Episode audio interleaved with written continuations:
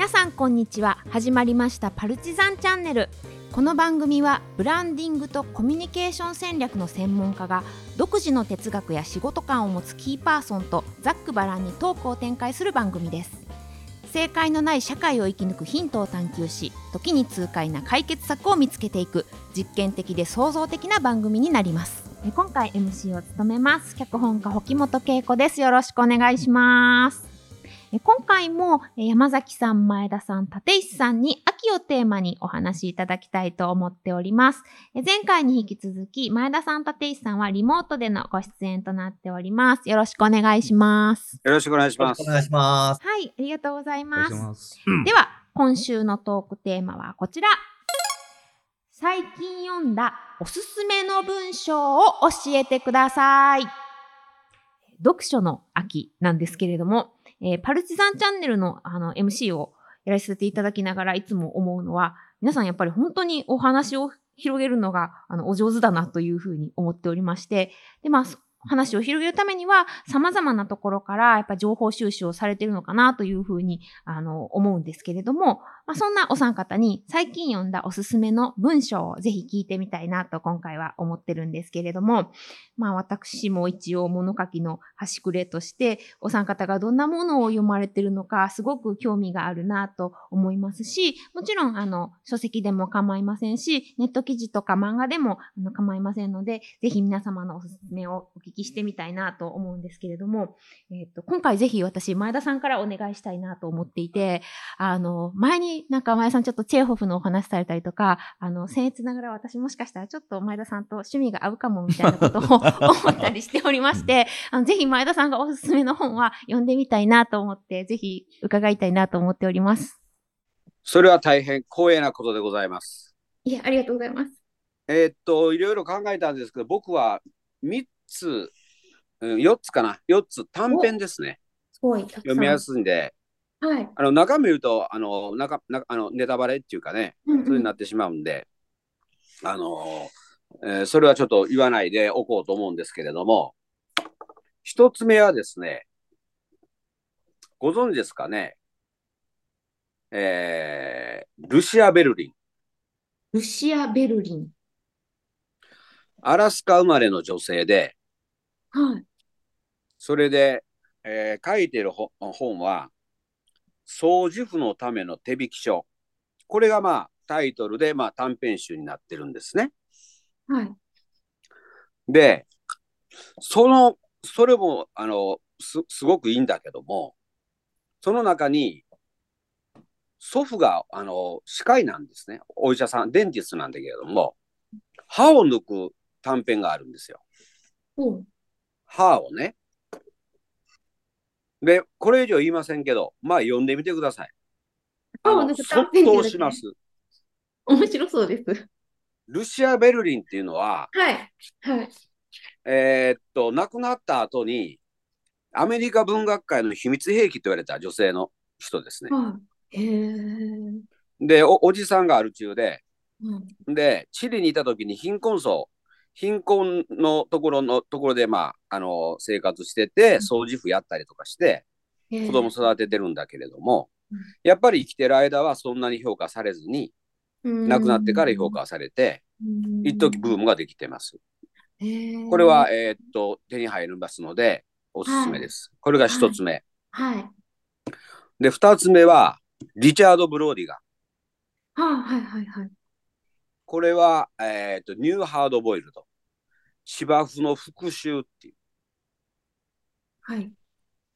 あの、大体、レイモンド・チャンドラーぐらいに行くんですけども、もっと短編でかっこいいなと思わせる短編集なんでおすすめしたいと思います。すぐに読めます。はい。はい、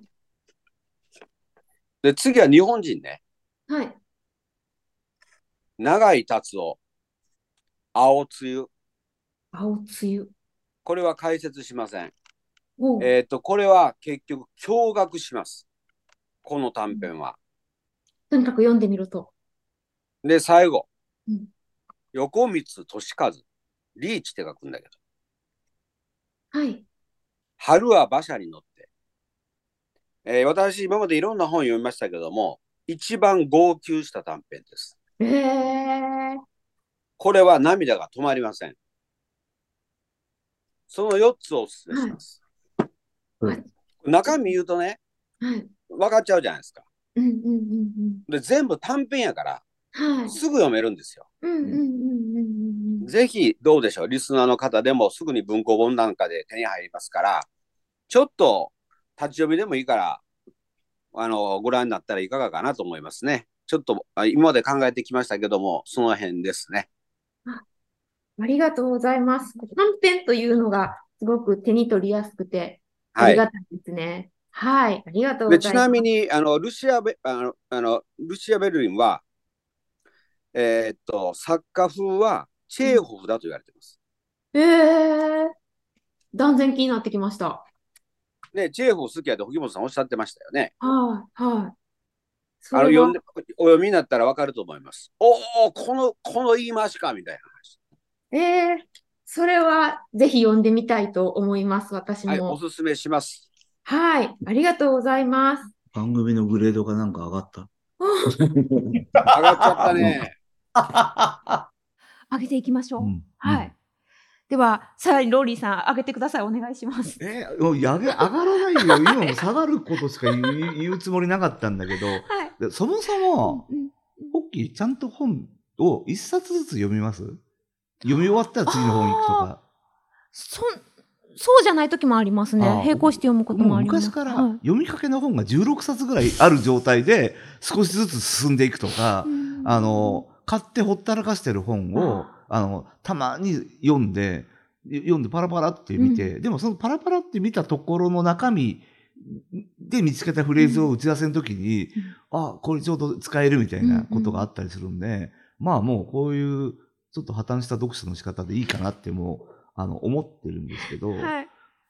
そうですね。あの、滝本哲文っていう人がいて、これ、あの、私のお付き合いのある人が、まあ、一緒に仕事したこともあるみたいなはい人っ。て、あの、亡くなっちゃったんですけど、うんこの人結構、あの、学生向けの講義をやってて、その講義録みたいなのが、あの、売ってたりとか、とにかく若い人が、あの、潰れないような、あのうん、こう考えたらみたいなことをすごく、あの、書いてる人で、それ、これももう、あの、パラパラっていうか読みやすいから、うんあの、全部読んだんだけど、その中で、あの、本、まあ、あの、まいちゃんもよくね、本、本の読み方とか、本に頼っちゃいかんとか言う言うんだけど、あの、100万部売れて誰一人動かない本よりも、10部しか売れないけど、あの、その10人が行動を起こしたっうんて世の中を動かす方がうんよっぽど意味があるって書いてて、うんいや、本当にそうで、あのー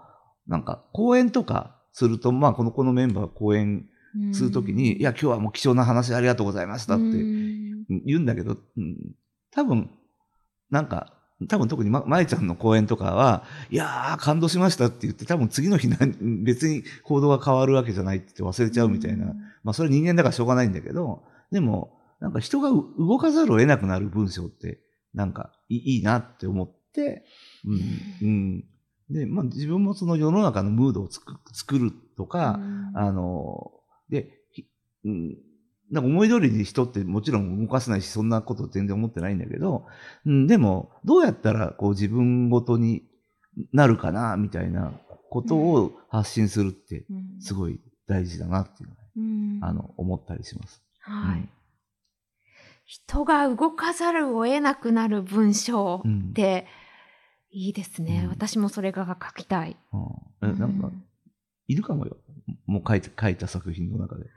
いる、誰か動いてくれたそうそいますかね。あのフレーズが忘れられない。いや、そうであれば、うんそれはなんかうん私にとってもそそう言われたことを忘れられないになるとうん思います。うんいや、それはかっこいいな。いや、そもそもなんか今皆さんも本を出してらっしゃるんじゃないかなっていうふうに思いましたし、はい。はいあの、私、ローリさんのあの本読ませていただいたんですけど、うございます。はい。あの、こうやっていろんなお話ししてる中でも、うん。あ、そのこと本に書いてあったなって思うようなこととかもたくさんあったりして、すごい読みやすい本だったし、あなんかいろんな自分も自分をどうこうなんか PR していこうかみたいなことを考えたりしました、うん読みながら。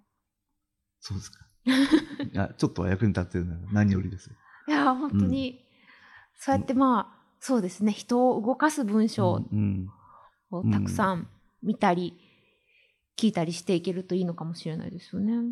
人を動かすっていうのは、あの、別にその、まあ、動かすっておこがましく聞こえるけど、この人がこんなことをやってるのに、その、まあ、ほっとけないっていう、まあ、あこれも前にも話したけど、そういうふうに、ちゃんと言葉を変換するだけで、この人が、あの、やろうとしてることが世の中に知られたりとか、あこんなことが起きてるっていうのが、こうこう広まったりするっていうのは、すごい、あの、大事だと、あの思うので、うん。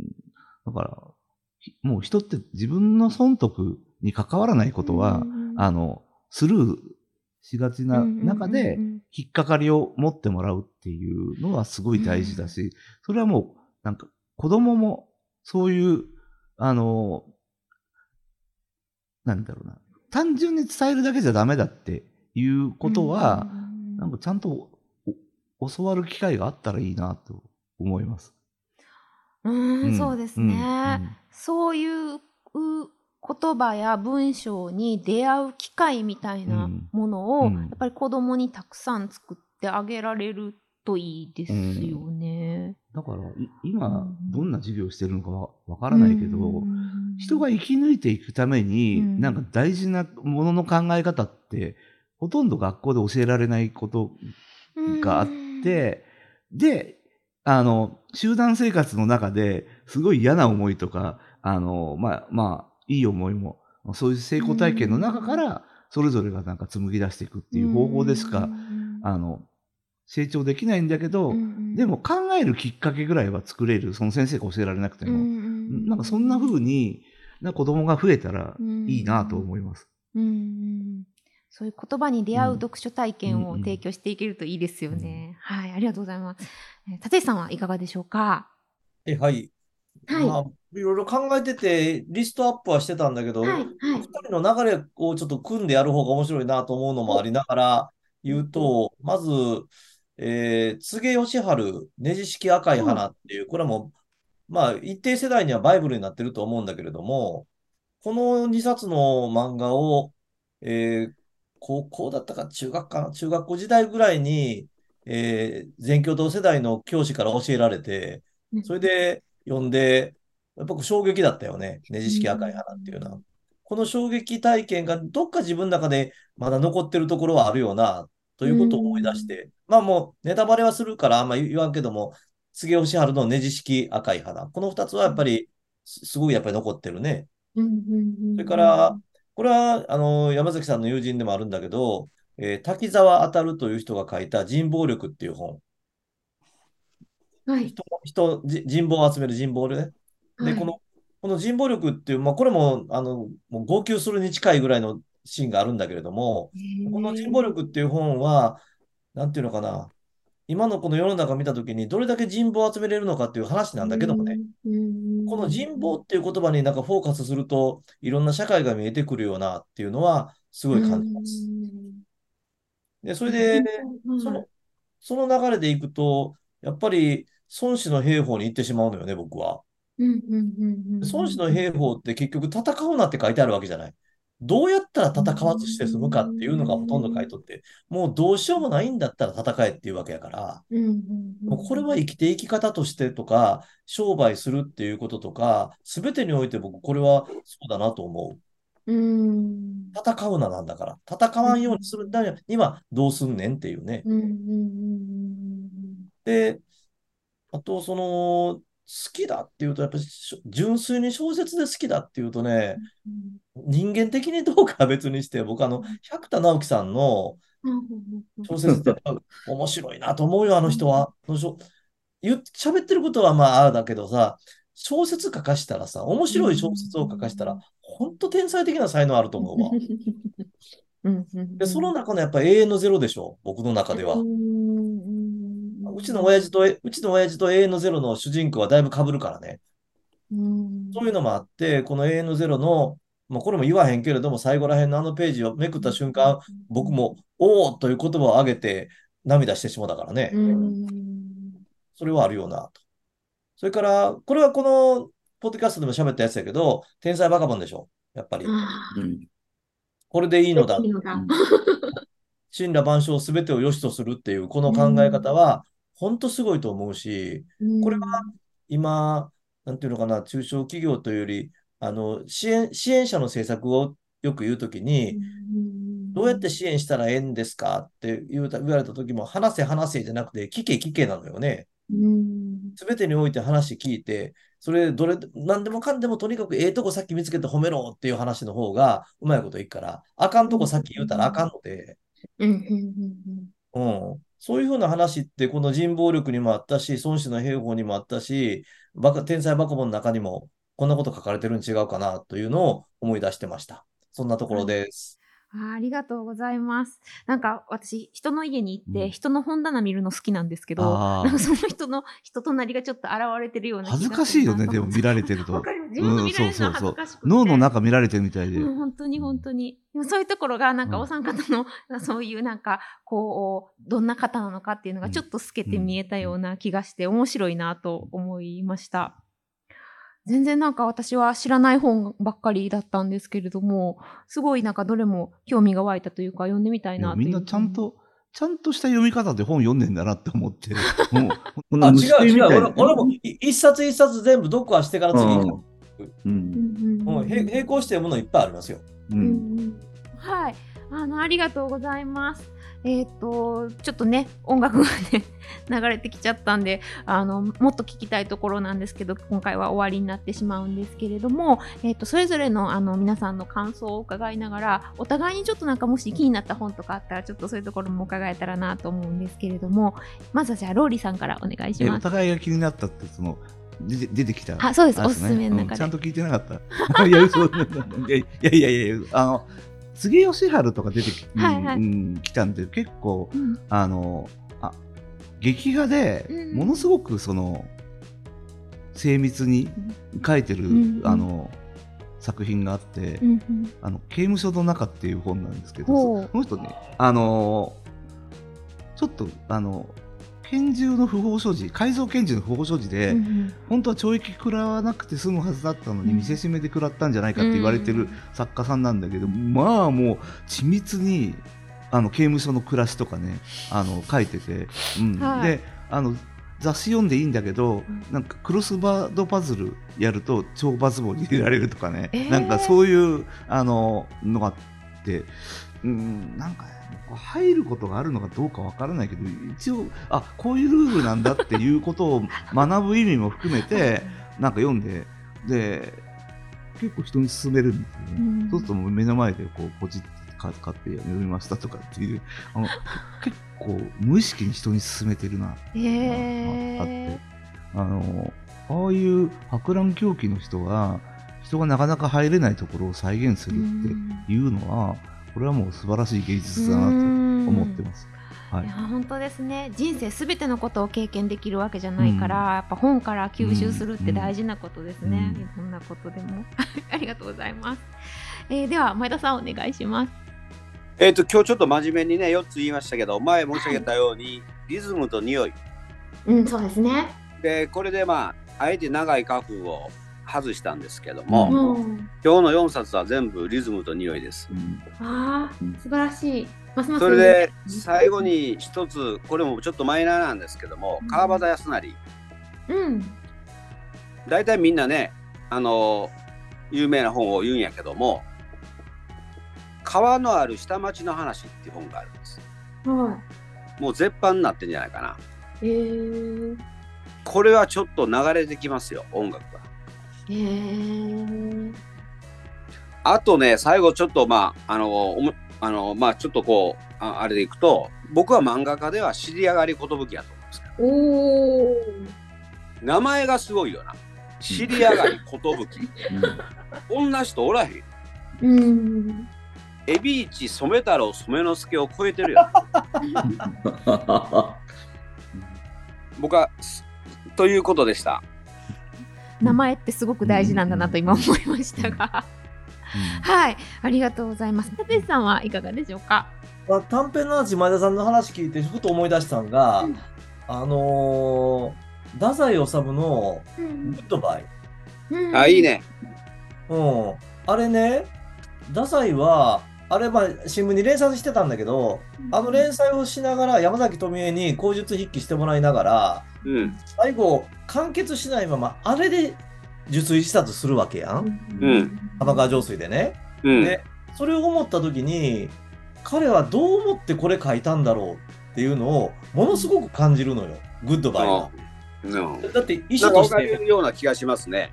うん。で、あれと、山崎さん何だったかな、あの、三島の、えーっと、えーっと、市ヶ谷駐屯地行くときに変えたものっていうのは、三島きっとエクスタシーの頂点だったっていう話言ってたじゃない。あ、うん劇文ね。うん。うん、あ、それそれそれそれ、劇文ね、それそれ。うんそそれと、なんか三島と太宰って違うんだけども、全然違うんだけど、似たようなとこあってさ、なんかその辺ちょっとなんか一緒になるかなって、今今日の話を最後聞きながら思ったことを喋りました。はい。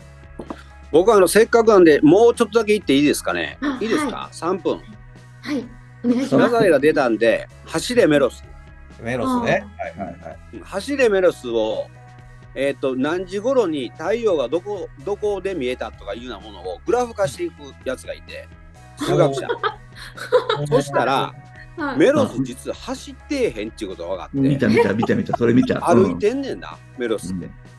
あの太陽の上がり方とその動いている距離との相関を見ると走っていることにはなってない。だからうん。文学としては走れメロスなんやけど数学としては走れよメロスだしやっぱりそういう観点も大事あじゃないかと。なるほど。なるほど。ええ。まあそういうことで一つよろしくお願いします。うん最後にね、実はメロスは歩いてたという衝撃的な事実がうん 判明したわけです。えーという感じで、あのもっとね、あのぜひ伺いたいなと思ってしまうような回でしたが、今日はこの辺りでおしまいにしたいと思います。ここで一つお知らせです。毎週木曜日に配信されているこのパルチザンチャンネルですが、収録の都合上、次週の配信はお休みとなります。えー次回のパルチザンチャンネルは再来週の木曜日に配信予定です。では皆様、再来週またお会いいたしましょう。ありがとうございます。はいどうもありがとうございましたはい、どうもです。